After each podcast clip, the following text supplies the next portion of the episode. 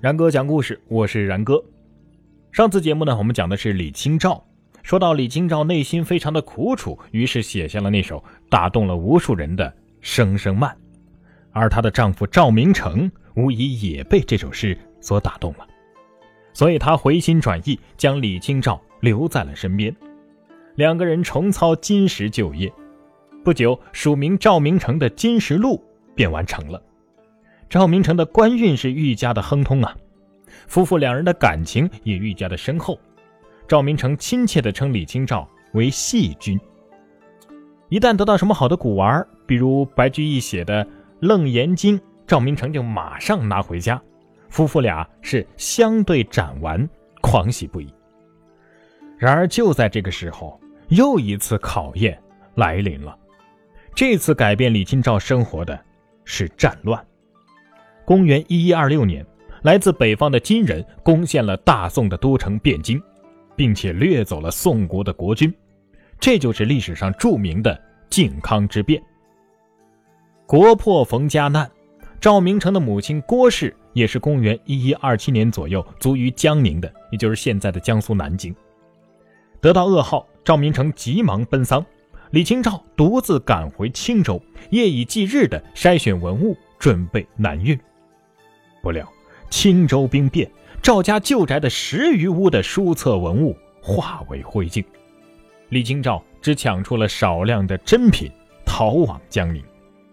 李清照从熊熊兵火的青州逃到江宁的时候，还碰上了江匪，周围死的人很多，但是他却以其大智大勇，保住了蔡襄所书写的《赵氏神庙帖》这一稀世之宝，将其完璧归赵。这个赵是赵明诚的赵，赵明诚动情地为此帖写下了这样一段跋语：“此帖是我在京师从一个张姓人的手上买的，家里遇到兵变，宝物几乎丧尽，老妻抱着他逃出来，在镇江又遇上了盗匪，此帖还是没被抢走，应该是他神功妙汉，有神灵保佑吧。”李清照到达江宁的时候，赵明诚已经是当地的知府了。一天夜里，城里发生了叛乱，赵明诚呢却坠城消遁，什么意思？就是自己啊用绳子系着从城楼上放了下来，趁着夜色给逃跑了。因为这种临阵脱逃的严重失职行为，赵明诚被罢了官，于是和李清照离开了江宁。两个月之后，他们抵达了池阳，也就是现在的安徽池州。这个时候呢，适逢朝廷任命赵明诚到浙江为官，匆忙当中，赵明诚把家安在了池阳，一个人急忙地赶去赴任。上路的时候，李清照乘船相送，一直送到赵明诚必须由水路改走陆路的那一天。举手告别之际，赵明诚命令似的对妻子说：“形势危急之时，对于我们存下来的那些金石礼乐之器，你必须亲自掌管。”与这些宝物共存亡，千万不能忘记。说罢，就骑马奔驰而去。李清照在池阳仅仅是待了一个多月，就接到了丈夫卧病的消息，她是又急又怕呀，日夜兼程的去看丈夫。然而等到达的时候，赵明诚已经病入膏肓，很快就去世了。于是李清照成为了中年丧偶的未亡人。料理完丈夫的丧事之后啊，时局已经是更加的紧张了。李清照派人将赵明诚遗留下来的部分金石文物先后送走，准备投奔在洪州，也就是今天的江西南昌的一个亲戚，叫李卓。可是谁又能料到洪州也失陷了，李清照派人运去的书画文物都没了。这个时候又有奸人讹诈，想以低价收购其余的文物，金兵同时也在继续南进。李清照这个时候是走投无路啊，只得投奔小弟李航。这个李航啊，当时是负责编写诏书的，所以是跟随御驾行动的。李清照乘船在浙东一带是紧紧的追赶豫州，但却处处扑空。正在这个时候，他又听到传言说赵明诚在世的时候呢，曾以玉壶投献金人，贿赂通敌，还有人秘密弹劾此事。她为了替丈夫洗清罪名，拿着家中的古玩，更加着急地追赶豫州了。当她好不容易到达温州的时候，朝廷的情况已经是十分的危急了。据说备好了大船，百官都在海上奏事，准备随时逃往福州或者是泉州。而此前，李清照的婆婆就迁葬在泉州，赵明诚的二哥也在泉州做官和安家，聚族而居，泉州就成了李清照的首选。可是最终，李清照并没有能够去成泉州。至于为什么，以往曾考虑到她是为豫州的行踪所左右的，但事实上是李清照刘豫两浙在大病当中再嫁匪人。李清照再嫁的过程是这样的：也该当南宋不亡，狂风暴雨吓退了不起海战的金兵，宋朝的君臣呢便放弃了去泉州或者是福州的想法，君臣都驻扎在绍兴了。而且以地名为年号，取中兴发达之意，希望能够有所作为。而李清照的小弟，这个写诏书的李航，在皇帝身边也受到了重视，于是李清照就没有再打算去泉州了，而是与弟弟为伴。长期的这种辗转迁徙，让李清照生了一场大病，金石文物呢也损失大半。谁知偏偏这个时候，家里边小偷光顾，他豁出命去去保护的那几箱书画砚墨。都被偷走了。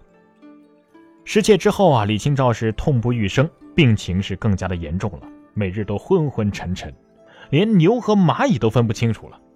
他这一病啊，可不要紧，可给了坏人空子了。这个坏人可不是别人，正是他在安徽池阳所认识的一位老朋友，叫张汝舟。刚认识的时候，这个赵汝舟就觊觎李清照两口子车满船载的这个贵重文物。这个时候，他看李清照寡居病重，其弟弟呢也是不谙世情，于是就虚情假意的来骗婚来了。婚后三个月，李清照发现张汝舟看中的其实是那些文物古董，于是呢送其往增举数入宫，告发张汝舟用谎报参加科举考试的次数来骗取官职。虽然说张汝舟随即的确受到了惩处，但是以当时的法律规定。妻子，如果你告发丈夫的话，也是要服刑两到三年的。亏得赵明诚的姑表兄弟搭救，李清照才在入狱九天之后被放了出来。他的这次婚姻也随着牢狱之灾的结束而结束了。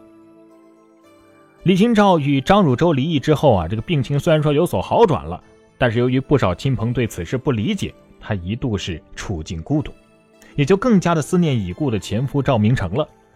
作为夫妇善朋友之盛的志同道合者，她对丈夫以毕生的心血所编撰的《金石录》是无比的珍重。在其逝世五周年之际，重读此书，她挥泪写下了一篇堪称感天地泣鬼神的《金石录》后续。然而，时间仿佛可以治愈一切的伤痕。在这之后，李清照去了浙江金华，曾写下。市州急而见轩窗，可见他的心情啊依然舒畅。然而，公元一一三五年的春夏之交，他又写了一首十分伤感的《武陵春》词。从情理上说，赵明诚已经逝世六年了，最痛苦的时刻早就已经过去了，而自己呢也老之将至，不再被儿女私情所左右。那么，他又是为何陷于极度的悲苦之中呢？这很有可能。与朝廷追究的一件事情有关。大约在李清照写《武陵春》之前一年，皇帝认为赵挺之参与编修的《哲宗实录》皆是奸党私议，不能够扩散出去，而且窃窥私藏都是犯法的。于是呢，严令赵家绞尽此书。虽然说赵明诚已死，但是还是点了他的名。这书如今恰好就是李清照在保管。命运就是这样的无情的捉弄着李清照啊！命运就是这样无情的捉弄着李清照。他本来都已经要愈合的伤口，像是被撒上了一把盐，又加深了难以摆脱的忧愁。他原本是打算好好的出去游玩一番的，这个时候也已经无心前往。不久啊，就离开了金华，回到了杭州，而且在这里定居下来，直到离开了人世。